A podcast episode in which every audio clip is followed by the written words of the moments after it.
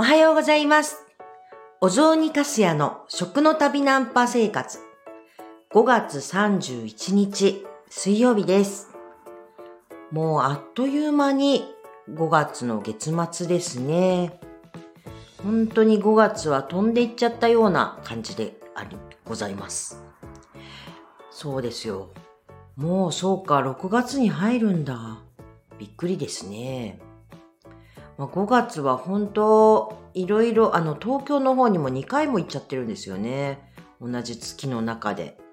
いやいやいやいや、本当はさ、もっと、あの、えっと、東北の中でというか、むしろ山形の中をもっともっと探索したいと思っていたのに、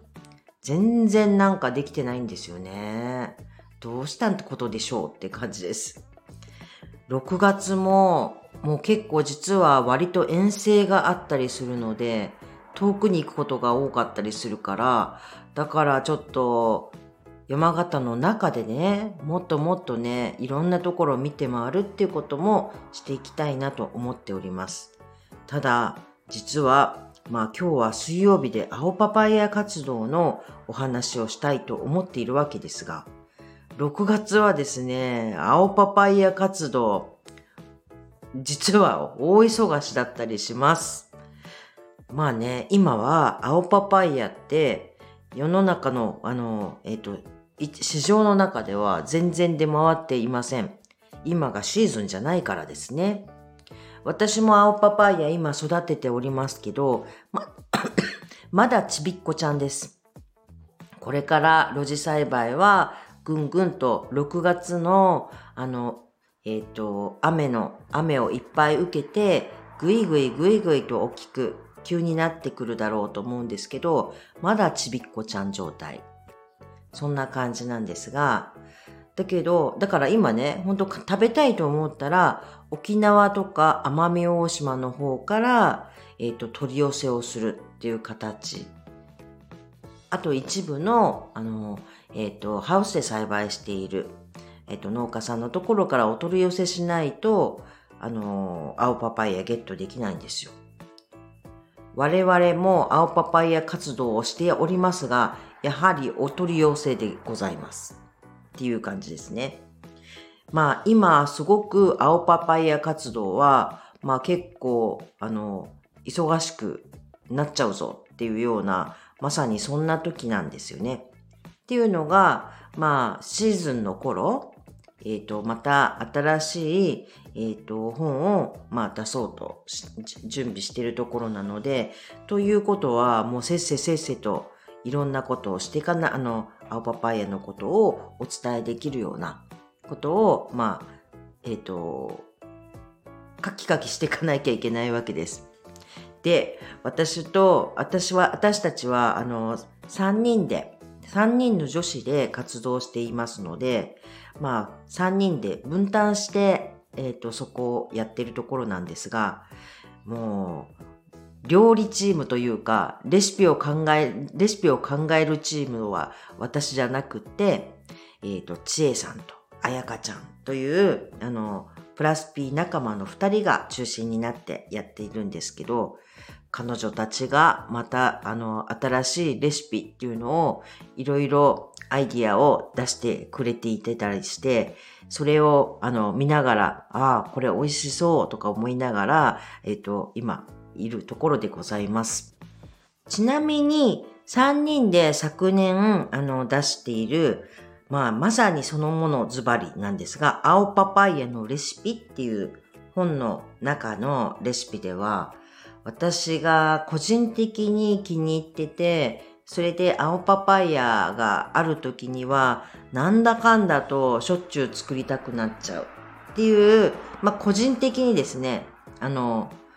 うんと、お気に入りレシピっていうのが、私の場合は、ソムタムでだったら、納豆キムチソムタムですね。これめちゃくちゃうまいんですよ。もう大好き。これは、えっ、と、ソムタムカフェさんっていう、東京の、あの、で、あの、カフェをやられていたとこ、方から、あの、協力いただいてですね、あの、載せているレシピなんですけど、めっちゃうまいんですよ。もうね、もう納豆キムチっていうだけで、まあ、わかるでしょ？その、うんと、ぴったりと合う感じ。そこに、ちょっと、えっ、ー、と、なんて言うんだろうな、えっ、と、タマリンドペーストのちょっと酸味を加えたりだとか、ニンニクが入って、そして、まあ、大葉と合わせるんですけど、あ、そうそう。これにはね、豚しゃぶ、うんと、豚しゃぶを加えてるんでしょ。あの、しゃぶしゃぶ用の薄切り肉で、をちょっと加えた感じで、これがね、青パパイヤの、あの、まあ、うんと、千切りにしたものと合わせて、合わるとね、もうね、いくらでも食べられちゃうんじゃないかっていうくらいうまいんです。もうね、結構ハマる味です。もう大好き。これはぜひですね、本当青パパイヤをゲットしたら作っていただきたいなーって思っている、まあ私のもう大好きメニューですね。はい。それと、あと、案外とですね、私がやっぱり好きなのが、あの、えっと、さつま揚げなんですよね。もう、えっと、スーパーとかで、なんかちょうどいい塩梅の、うんと、魚のすり身見つけたら、あ、さつま揚げ作ろうって思っちゃいます。もうね、さつま揚げの中に、人参と青パパイヤくんを、まあ、加えて、それで、まあ、あの、作ってしまうと。もうほんと簡単なんですけど、まあ、揚げるっていうだけですよね。手間がかかるとしたら。まあ、でもこれほんとね、美味しくって、もう、なんか、やっぱり、これがあるだけで嬉しくなっちゃうっていうような、そんな、あの、お料理です、レシピですかね。普段、本当はもう、本当に手のかからない食べ方としては、私はやっぱり、えっ、ー、と、そのまんま千切りにしたものに、もうね、普通に家にある、あの、ごまどれとか、そんなのをかけて、あと海苔をパラパラとやって、そうやって、あの、単純にですよ。本当に青パパイヤを普通に千切りしたものに、を食べる。もうね、ごま、もう、大体もうお分かりの通りっていうかさ、ごまと、それと、私はごまどれが好きだからごまどれ。そして、えっ、ー、と、海苔。もうね、完璧ですよ。大好き。もう、うんと、これは本当にしょっちゅう、もう簡単だからしょっちゅう食べるものでしょ？あと、スムージーに私はよくしています。スムージーにして、それでもう何にでも加えちゃう感じですね。まあ今なんかだったら、いちごでしょ？いちごと、それと青パパイヤのスムージーだとか。そして、あと結構私はやっぱり小松菜はよく使うんですけど、小松菜とね、いちごの時はね、色がすごい汚くなっちゃうからやらあんまやらないんですけど、だけど、もうバナナと、それと小松菜と、それと青パパイヤなんていうのは、もうほんと毎日でも、うんと、飲んじゃうそんな感じの、まあ、スムージー簡単ですからね。で、まあやっぱ簡単なものって本当に取りやすいかなって思います。で、他にも、まあ、しょっちゅう、青パパイヤさえあれば、まあ、ほんとしょっちゅう使っちゃう、作っちゃうのは、やっぱり普通に汁物の中に入れてしまう。もう、うんと、お味噌汁の中には定番ですね。ある時は。もう、もう私、青パパイヤは基本的にすぐ冷凍しちゃうんですよ。処理して。だから、まあ、冷凍して、それでパラパラと取り出しやすくしといて、そして、えっ、ー、と、千切りにした青パパイヤくんを、まあ、味噌汁の中には大抵入れちゃいます。そんな使い方したりだとか、炒め物の時に使うとか、まあ、そんな感じで本当に割と何にでも合わせることができるのが青パパイヤの良さかなって思います。まあ、だから体にいい、あの、まあ、大根みたいな感じなんですよね、私の中での使い方。本当大根と同じように、あの、千切りにして、まあ、大根サラダにも私はよくしますし。そして、だから大根サラダと同じような感じで、まあ、青パパイヤサラダ食べてる感じですかね。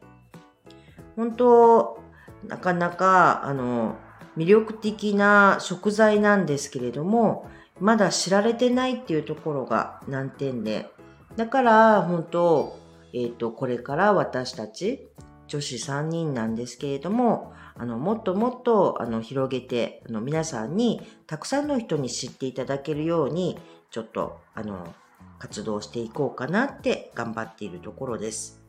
いやね、去年はまだまだちょっと足りてなかったなって思ったので、今年また青パパイヤシーズンの時には、ほんとね、もっとね、たくさんの人にね、青パパイヤすごい、これ便利だね。普段の食事の中にちょっと加えるだけで、なんか体調良くなるよねっていう風に、あの、感じてもらえるように、